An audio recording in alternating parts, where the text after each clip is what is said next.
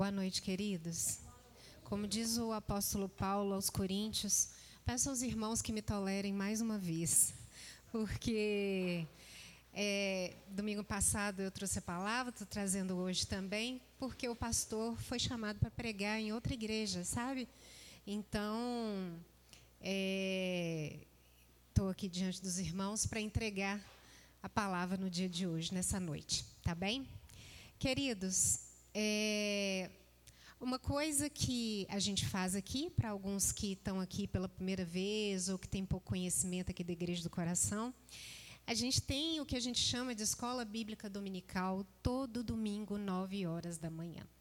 E quando nós estudamos algo na escola bíblica dominical, a gente reverbera esse mesmo ensinamento à noite.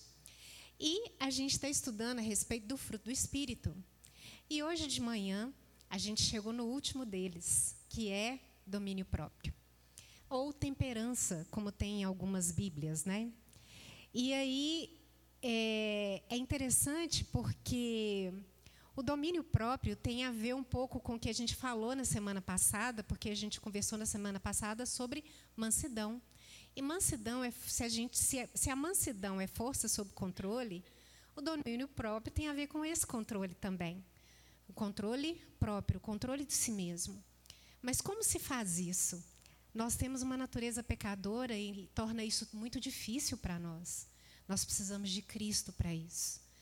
Então, é interessante que eu estava lendo, e aqui na igreja também, uma outra informação, a gente tem o que a gente chama de maratona de leitura bíblica anual. Então, todo ano, lá em janeiro, a gente recebe um, um, um cartãozinho, né? Muitos aqui têm, guardam dentro de suas Bíblias, o meu está aqui dentro da minha Bíblia. E a gente recebe esse cartãozinho que, te, que te guia na leitura ao longo do ano. Então, você lê, por exemplo, no mínimo três capítulos por dia.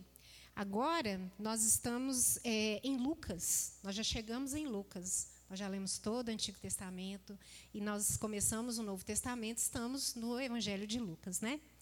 E aí, quando eu estava lendo o Evangelho de Lucas, é, na minha leitura bíblica, eu me deparo com algumas, algumas passagens que sempre fazem meu coração, é, que me emocionam e que eu trago dentro do meu coração. E aí eu vou aproveitar essa questão do domínio para falar de liberdade, usando um exemplo que é descrito no Evangelho de Lucas. E é uma coisa interessante que parece que a palavra domínio e liberdade não combinam juntas na mesma frase. Não é verdade? Se você pensa em domínio, no geral, e pensa em liberdade, se algo está sendo dominado, isso está tolhendo a liberdade de outra coisa. Só que não nesse sentido, porque nós estamos falando que o domínio próprio e o encontro com Cristo, que te possibilita ter mais força ainda de domínio, te deixa livre. Então, a nossa mensagem de hoje é livres para viver. Livres para viver. E eu já vou te adiantar que você e eu, nós só vamos conseguir ser livres para viver se estivermos debaixo do domínio de Cristo. Lembra quem esteve aqui na semana passada? Lembra que a gente leu um texto que era as palavras do próprio Cristo e ele dizia assim: Vinde a mim, todos os que estão cansados e sobrecarregados, e eu vos aliviarei.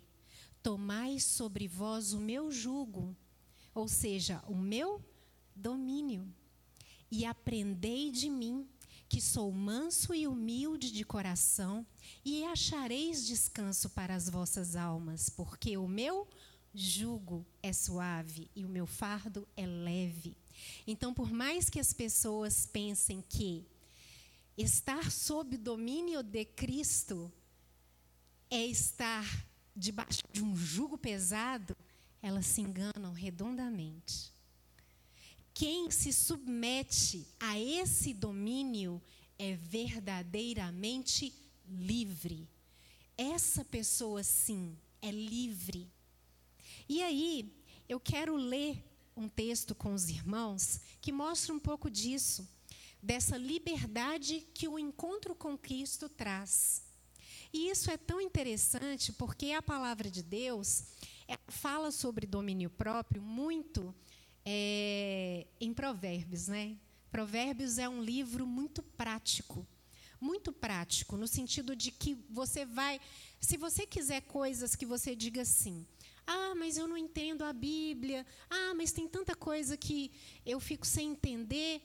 Leia Salmos e Provérbios. Eu não sei se você já teve contato em algum momento na sua vida, seja no seu trabalho, seja. Eu, o primeiro contato que eu tive foi na minha escola. É, com uma Bíblia pequenininha, que é, que é dada pelos Gideões. Um Novo Testamento, né? primeiro contato que eu tive com essa Bíblia pequenininha, eu estava na minha escola. É, eu estava no terceiro ano, que hoje deve ser o quê?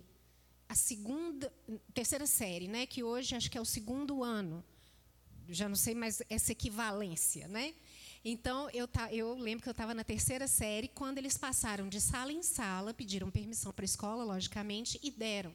Não sei se acontece isso hoje em dia mais, mas na minha época teve. Um lugar que com certeza você vai achar um livrinho, mas às vezes ele não é pequeno, são os hotéis. Então, os hotéis geralmente têm em cima da, da cabeceira. Se você abrir a gaveta, tem lá também. Mas por que, que eu estou falando dele? O que, que tem? Tem o Novo Testamento ali. É, é, nesse grande dos hotéis, tem o Novo Testamento. Aliás, acho que ele tem um Novo Testamento completo, né? mas ele tem dois livros a mais que vêm do Antigo Testamento, quais são Salmos e Provérbios. Então, fico pensando, né? Às vezes eles querem colocar o Novo Testamento para que as pessoas já conheçam logo Cristo, né? Mas coloca Salmo e Provérbio, porque são livros muito práticos. E Provérbios fala muito de domínio próprio. Tem um versículo em Provérbios que diz assim: Mais vale o sábio do que o forte, mais vale aquele que domina a si mesmo do que aquele que conquista uma cidade. E esse versículo é um versículo muito verdadeiro, né? Por quê? Você pode pensar assim, mas o forte, o forte tem força física e de conquista.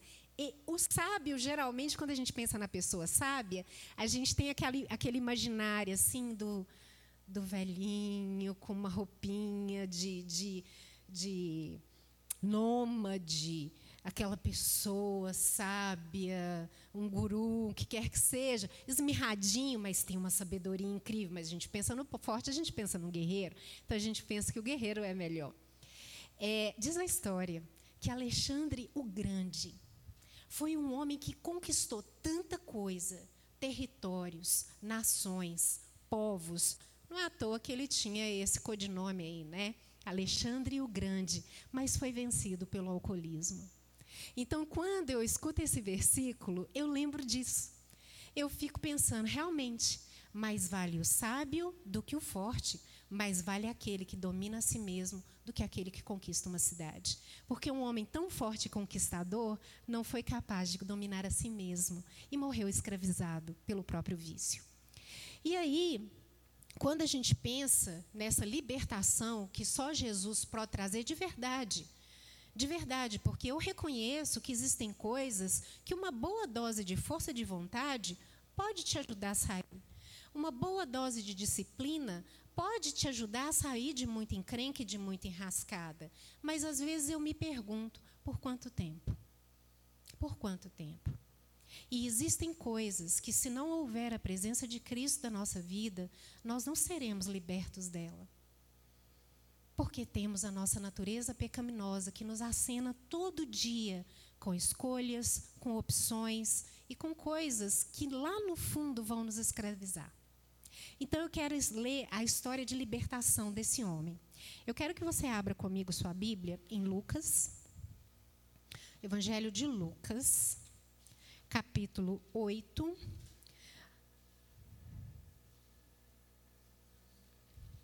Capítulo 8, versículo 26. Livre para viver. Eu coloquei esse título, Livres, no plural, porque, na verdade, eu queria trazer dois exemplos. Mas aí eu selecionei esse aqui, né, que nós vamos ler agora.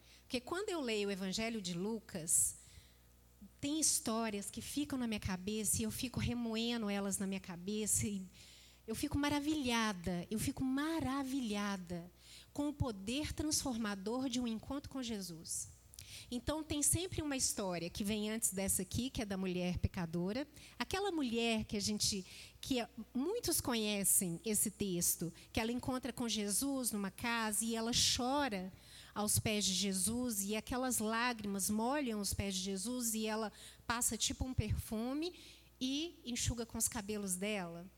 Então, essa eu fiquei dividida entre essa história e a história desse desse desse homem, né? mas eu vou privilegiar a história dele e a, a, dele a gente vai ler, a dela eu vou, ser, vou só mencionar, porque são encontros de libertação. Olha só o que, que fala aqui. Lucas 8, 26. Nós vamos ler a história de um cara que estava endemoniado. A história de um cara que estava possesso, possuído pelo demônio. Mas é uma história de libertação. A gente pode achar que é uma coisa extrema, e talvez você olhe e fale assim, ah, mas eu né, não estou possesso ou isso. Mas é uma história de libertação. E existem outros tipos de escravidão que o mal pode fazer na nossa vida, que não é esse aqui. Mas eu vou usar esse aqui. Então vamos lá. Lucas 8, 26. E navegaram para a terra dos Gadarenos, que está defronte da Galileia. E quando desceu para a terra, saiu-lhe ao encontro, vindo da cidade, um homem que desde muito tempo estava possesso de demônios, e não andava vestido, nem habitava em qualquer casa, mas nos sepulcros. E quando viu a Jesus, prostrou-se diante dele, exclamando e dizendo com grande voz: Que tenho eu contigo, Jesus, filho do Deus Altíssimo? Peço-te que não me atormentes porque tinha ordenado ao espírito imundo que saísse daquele homem, pois já havia muito tempo que o arrebatava. E guardavam-no preso com grilhões e cadeias, mas quebrando as prisões, era impelido pelo demônio para os desertos. E perguntou-lhe Jesus, dizendo: Qual é o teu nome? Legião, porque tinham entrado nele muitos demônios. E rogavam-lhe e rogavam-lhe que os não mandasse para o abismo. E andava ali pastando no monte uma vara de muitos porcos. E rogaram-lhe que lhes concedesse entrar neles. E concedeu-lhe. E tendo saído os demônios do homem, entraram nos porcos. E a manada precipitou-se de um despenhadeiro no lago e afogou-se. E aqueles que os guardavam, vendo o que acontecera, fugiram e foram anunciá-lo na cidade e nos campos. E saíram a ver o que tinha acontecido e vieram ter com Jesus. Acharam então o homem de quem haviam saído os demônios, vestido e em seu juízo assentado aos pés de Jesus, e temeram. E os que tinham visto contaram-lhe também como fora salvo aquele endemoniado. E toda a multidão da terra dos Gadarenos ao redor lhe rogou que se retirasse deles, porque estavam possuídos por grande temor. E entrando ele no barco, voltou. E aquele homem, de quem havia saído os demônios, rogou-lhe o que o deixasse ir com ele. Mas Jesus o despediu, dizendo: Torna para tua casa e conta quão grandes coisas te fez Deus. E ele foi apregoando por toda a cidade quão grandes coisas Jesus lhe tinha feito. Eu acho essa história emocionante por alguns motivos. Primeiro, Jesus estava indo para uma terra em que os judeus também não eram muito, não era agradável para os judeus, né? Que era Gadara. Então Jesus chegou naquela terra, né? E a primeira pessoa que saiu da cidade para receber Jesus foi esse homem. E a Bíblia diz a respeito desse homem, olha no versículo 27, ela dá um pouco de descrição da situação desse homem. É uma situação muito triste. Quando eu leio os evangelhos e vendo que Jesus libertava as pessoas de seus tormentos e de suas aflições, você vê pessoas atormentadas de todo tipo. Você vê pessoas atormentadas por doenças, e eu imagino doenças crônicas ali que não se resolviam com o tempo, né? E só quem passa por isso ou já passou por isso sabe o quanto que isso é literalmente um tormento. Dores que não passam, problemas de saúde que se perpetuam, que duram por muito tempo. Isso traz um tormento não só no corpo, traz um tormento mental, traz um tormento emocional, traz um desgaste muito grande, porque aquela pessoa, ela está limitada ao que aquela doença impõe para ela. E também fala de pessoas, tem um, agora eu não sei qual dos, dos evangelhos, que usa a palavra lunáticos. Então eu imagino que pessoas com problema de saúde mental, atormentadas por problemas assim, só quem convive ou tem algum problema de saúde nesse nível é que sabe o quanto é um tormento, que é muito difícil. E aí, Jesus libertava essas pessoas. E esse homem veio até Jesus. Vamos ver algumas características que diz a Bíblia? Olha só. Quando desceu para a terra, saiu-lhe ao encontro, vindo da cidade, ou seja, Jesus está chegando, o homem veio. Esse homem que desde há muito tempo, então já nos dá uma ideia temporal, aquilo ali já estava acontecendo há muito tempo, fica imaginando o desgaste dessa situação estava possesso de demônios. Então, essa é uma informação que a Bíblia nos dá também. E outra coisa, ele não andava vestido. Então, você já vê o homem numa situação de vulnerabilidade, de estar tá nu. E outra coisa, ele não habitava em casas, mas nos sepulcros. Então, quando a gente pensa no cara que vinha dos cemitérios, né? Vamos é, atualizar essa palavra aqui. Então ele morava nos cemitérios. Esse cara ele não andava vestido. Outra coisa, nós vamos ler aqui mais para frente, é que ele se feria, ele se machucava. Então você imagina, certamente não habitava em casas, mas habitava nos sepulcros. Então você imagina uma situação assim absurda de perda de dignidade mesmo, de andar ali ao sabor do frio, do sol, das pedras, da falta de comida ou de higiene ou do que quer que seja. Então, um homem num estado assim deplorável. E a palavra nos diz que ele estava possesso de demônios. Esse é um fato importante e às vezes as pessoas se ligam muito nele, mas a palavra não nos diz em que circunstâncias esses demônios entraram na vida desse homem ou que brecha ou que janelas esse cara deixou aberto para que isso acontecesse. Porque existe um versículo na Bíblia que nos diz claramente: não deis lugar ao diabo. Não dê espaço. Ou seja, se a Bíblia te dá uma instrução para você não dar espaço, você concorda comigo que o, ver, o contrário acontece, né? Você pode dar espaço.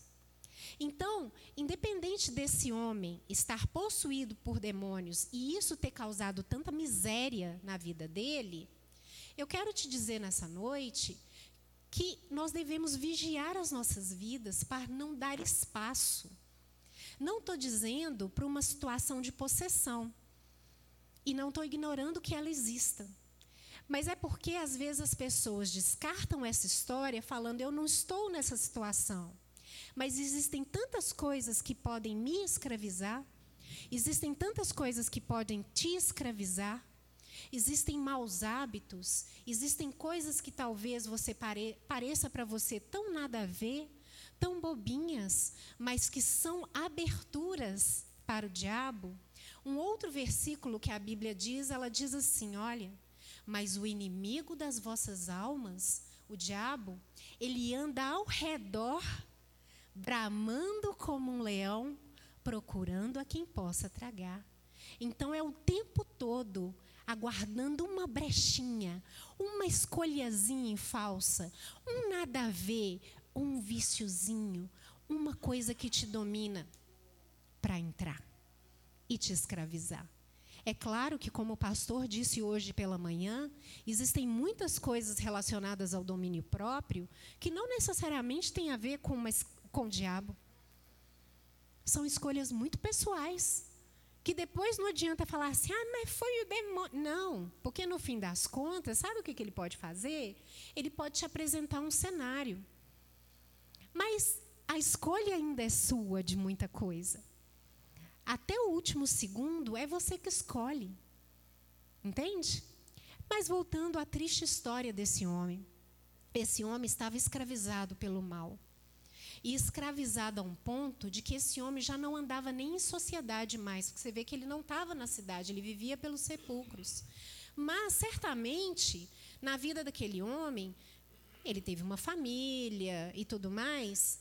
E as pessoas tentaram ajudá-lo e tentaram até controlá-lo, porque ele ficou incontrolável. Você quer ver? Está aqui no versículo. Está aqui no versículo 29.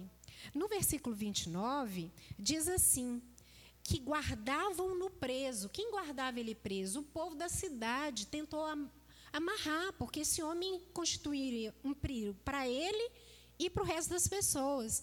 Amarravam com grilhões e com cadeias, mas ele quebrava esses, essas prisões e era impelido pelo demônio aos desertos. Então, esse homem estava numa situação tão miserável, em todos os sentidos, que esse homem, assim, pensa num, num bicho, num animal, numa pessoa que vive num jeito, assim, deplorável. Agora, sabe o que é interessante? Assim que Jesus pisa o pé naquela, naquele lugar, ele é o primeiro que vem ao encontro de Jesus. A Bíblia nos diz isso. Saiu-lhe ao encontro, vindo da cidade, esse homem. Esse homem vem. Sabe por que, que esse homem vem? Ele vem pelo mesmo motivo que muitos outros aqui nos relatos foram. E pelo mesmo motivo que eu acho que, se você não foi ainda, eu acho que você devia ir a Jesus. Porque um dia eu fui e também experimentei isso. Sabe? Libertação. Libertação de coisas que escravizam dentro da nossa própria mente e fora de nós também. E aí esse homem reconheceu em Jesus a última saída. Se tinha alguém que podia fazer alguma coisa, era Jesus. Se tinha alguém que podia ajudá-lo, era Jesus. A Bíblia diz que há muito tempo esse homem estava escravizado. Então pensa quantas tentativas já não foram feitas. Esse homem não ficava manifestando a presença do demônio na vida dele o tempo inteiro. É claro que ele tinha momentos de lucidez, e quando esse homem tinha momentos de lucidez, ele quem vai me tirar disso? Eu preciso sair disso. E quando Jesus aparece ali, ele vai até Jesus. Só que existe uma coisa interessante. O versículo 27 fala que ele foi.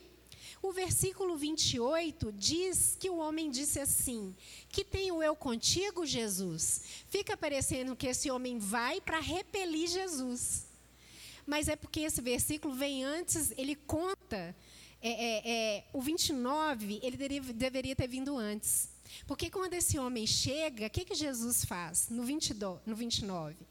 29 fala que Jesus tinha feito o quê? Tinha ordenado ao espírito imundo que saísse daquele homem. Então, isso aconteceu primeiro. Imagina comigo a situação. Jesus chega, o homem vem, Jesus fala: sai desse homem para o espírito imundo. Aí o homem tomado desse espírito fala: Que tenho eu contigo, Jesus? Num primeiro momento, num lapso de lucidez, o que aquele homem queria era libertação. Mas o movimento de manter ele preso era tão grande que os demônios logo falaram: sai daqui, esse homem é nosso. Isso aqui está dominado é por nós. Sai daqui. Os demônios, a Bíblia diz assim: você crê em Deus? Faz bem, porque até mesmo os demônios creem e tremem. Então, para os demônios não era novidade Jesus.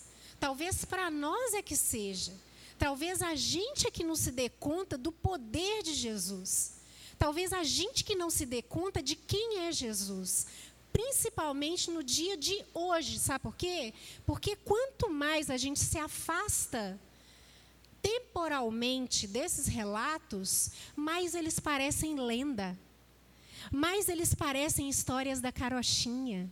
E nisso eu gosto do filme Senhor dos Anéis, que tem um dos episódios que começa uma narrativa, uma mulher narrando, e aí ela fala assim, ela está contando a história ali do anel, mas ela fala assim: mas quanto mais o tempo passava, mais as novas gerações acreditavam que tudo aquilo ali era uma simples história. Entende? Então, quanto mais o tempo passa, mais as pessoas descartam isso. Desca... Como assim poder de Jesus? Como assim? Isso aqui é uma história, isso é uma lenda. Mas para quem já teve um encontro com Jesus, sabe que não e já experimentou liberdade. Então, a primeira coisa que eu quero chamar a atenção dos irmãos aqui é: nós temos um homem escravizado pelo mal. Você, olhando para você mesmo, você consegue enxergar na sua vida coisas pelas quais você se sente escravizado? Coisas pelas quais você se sente dominado e que você gostaria que elas saíssem da sua vida? brechas que você sabe que muitas vezes você deu e que você gostaria de reparar essas brechas?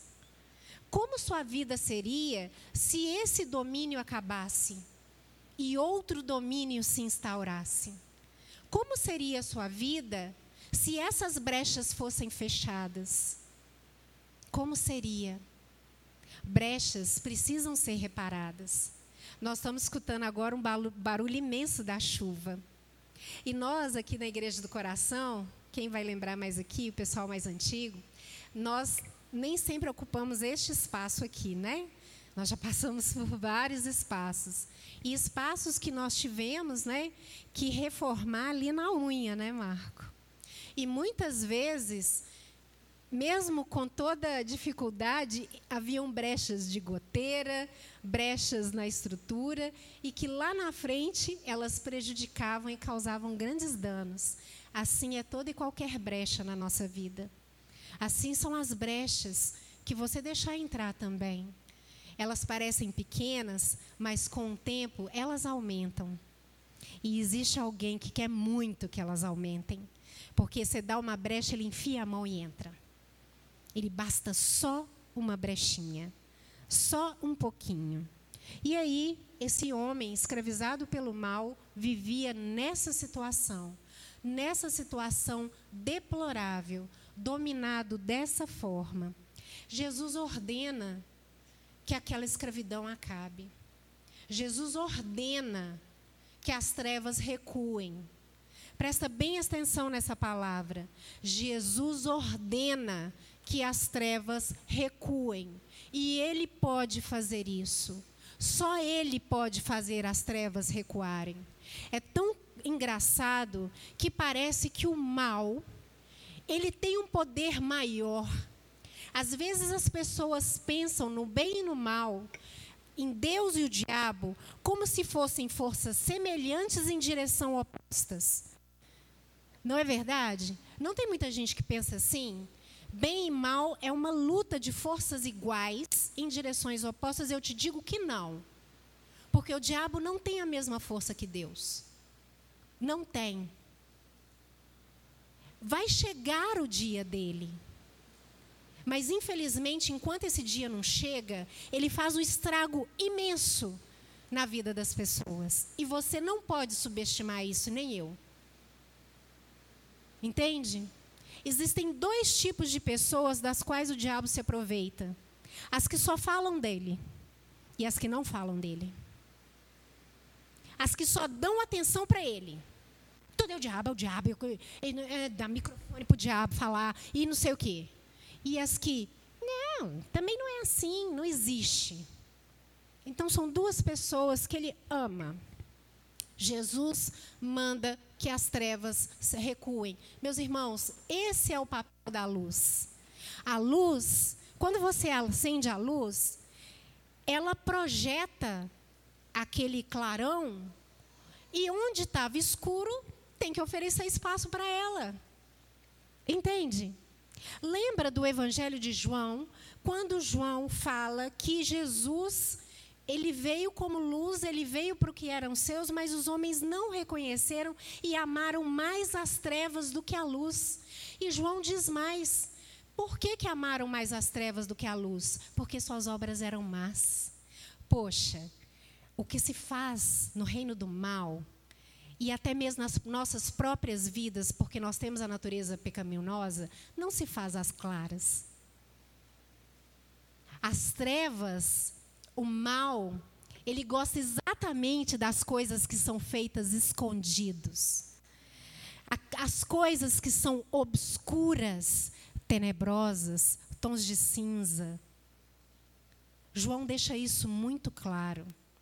Sabe, quando a luz chega num ambiente que está bagunçado, sujo, e ilumina aquele porão da sua vida que está todo imundo, empoeirado, se a luz se acender ali, qual vai ser a sua primeira reação? Apaga, apaga, apaga, apaga.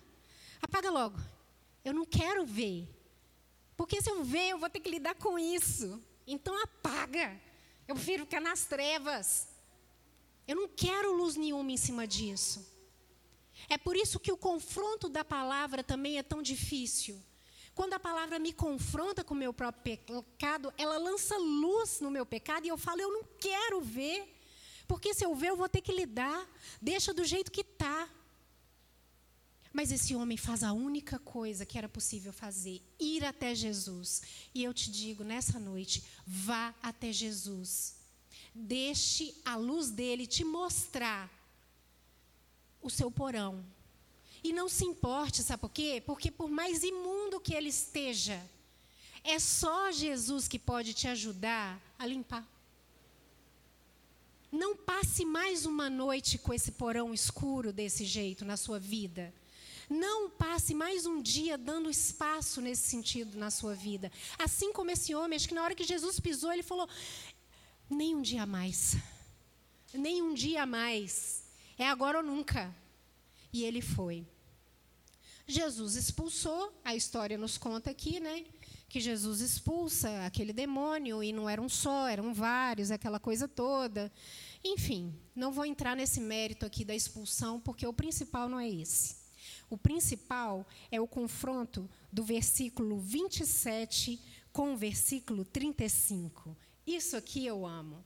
Se no versículo 27 eles te mostram um homem nu, arrebentado, machucado, morando feito um bicho no meio dos sepulcros, um homem que se machucava, um homem que já não vivia em sociedade, um homem que já estava num estado que acho que quem daquela cidade olhasse para aquele homem pensava assim: isso aí agora é até morrer.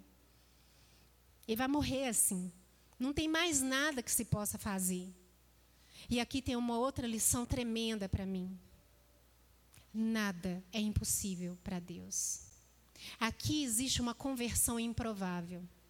Porque você pode pensar assim, gente, esse homem já está num nível de podridão, de ter, sabe? Que quem vai libertar esse homem? Que esse homem vai morrer desse jeito?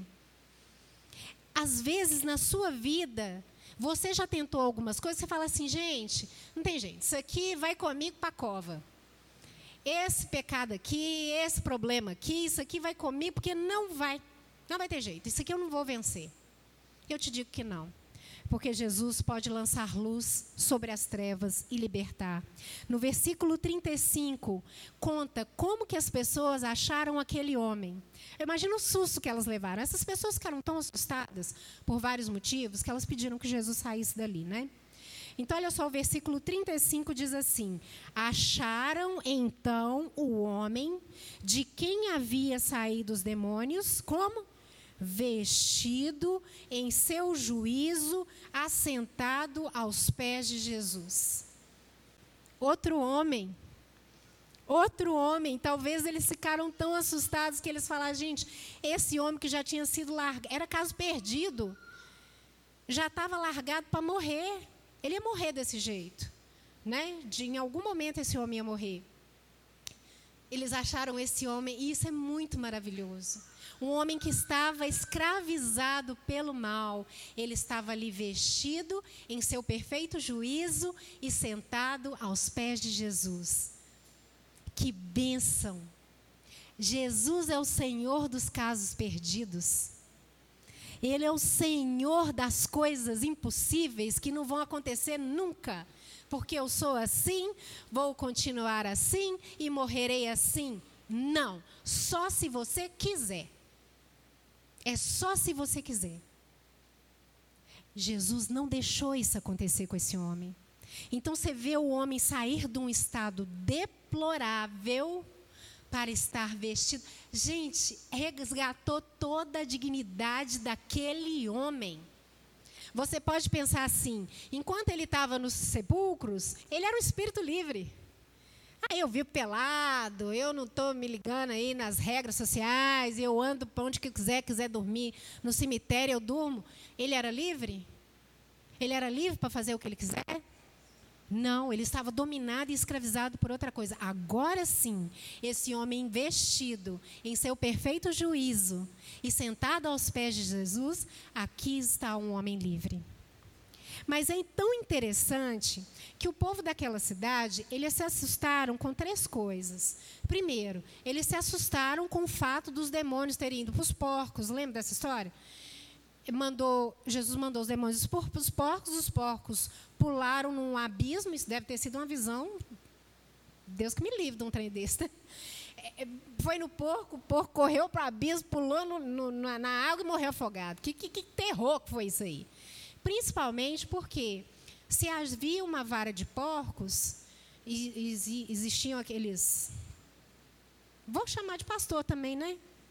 Pastoreando porco? O que, que é? Não sei, né? Mas estava pastoreando porco.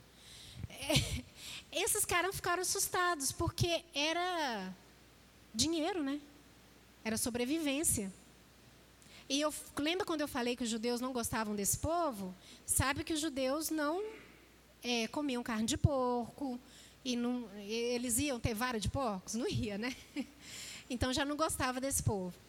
E aí esse povo falou assim, gente, não tem é, nossa economia e nosso dinheiro? E nossa comida? Pulou desembestada nesse precipício, morreu tudo lá embaixo, senhor não tem que sair daqui.